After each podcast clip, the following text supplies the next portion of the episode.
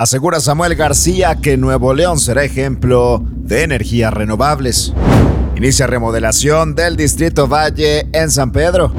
Se entrega en Nuevo León presunto implicado en el feminicidio de Ariadna.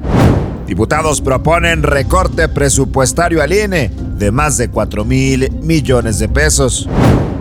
En información internacional, la ONU advierte que el cambio climático alcanza una velocidad con tintes de catástrofe. Esto es Contraportada. Comenzamos. Qué gusto saludarte esta mañana de martes 8 de noviembre con la información más importante, la más relevante de este día. Y arrancamos con temas locales, porque en el marco de la COP27 en Egipto, el gobernador Samuel García presentó los avances del programa estatal de cambio climático de Nuevo León y la zona metropolitana de Monterrey. Acompañado del alcalde de Monterrey, Luis Donaldo Colosio, el mandatario dijo que nuestro estado está pasando cosas importantes que son ejemplo para otros estados y en general para el país.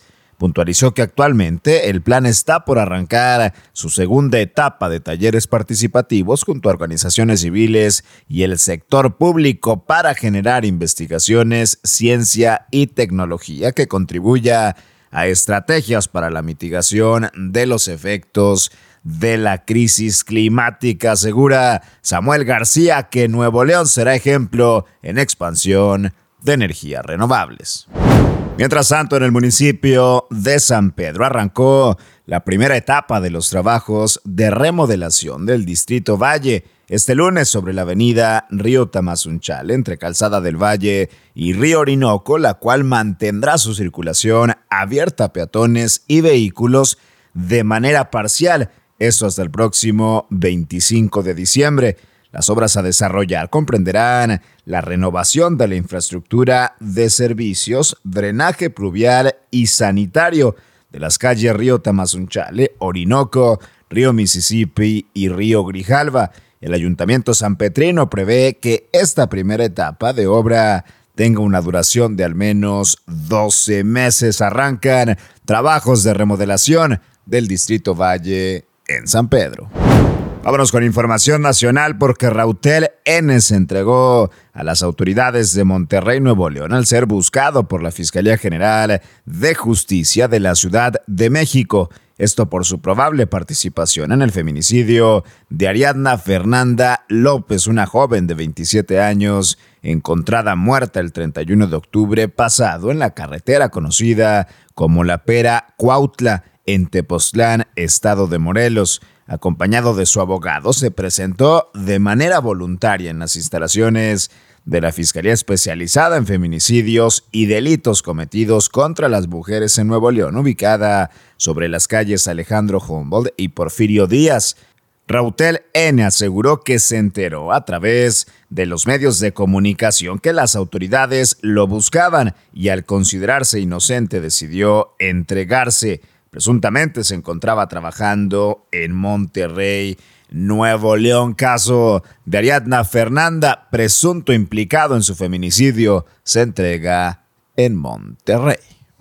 Mientras tanto, en la Cámara de Diputados se propuso este lunes una reducción en la partida económica para el Instituto Nacional Electoral, el INE, dentro del proyecto del presupuesto de egresos de la Federación para el año fiscal 2023. La autoridad electoral, pese a organizar los comicios en el Estado de México y Coahuila, así como cualquier proceso de participación ciudadana, tendría una reducción de 4.475 millones 502 mil 178 pesos de la cifra que la Secretaría de Hacienda y Crédito Público había colocado en este proyecto.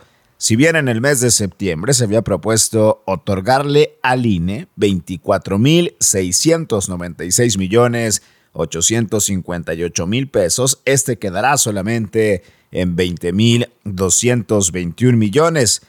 Así las cosas con el INE, que tendrá un recorte presupuestario de más de 4 mil millones de pesos.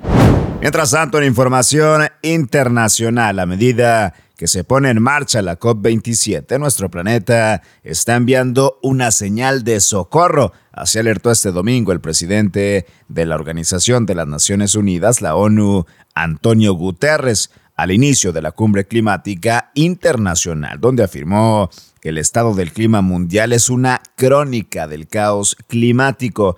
Guterres remarcó que el cambio está pasando con una velocidad catastrófica con consecuencias nefastas para la vida de las personas y hábitats en todos los continentes.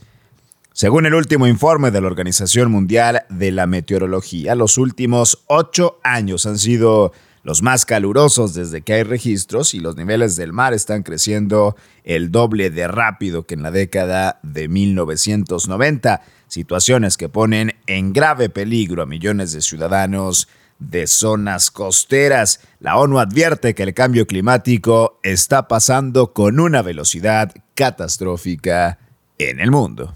Y vieras aquí la información más importante de este martes 8 de noviembre. Yo soy César Ulloa arroba César Ulloa G y esto es Contraportada por Altavoz MX. Todos los días la información más relevante de Monterrey, México y el mundo la encuentras aquí en nuestra multiplataforma.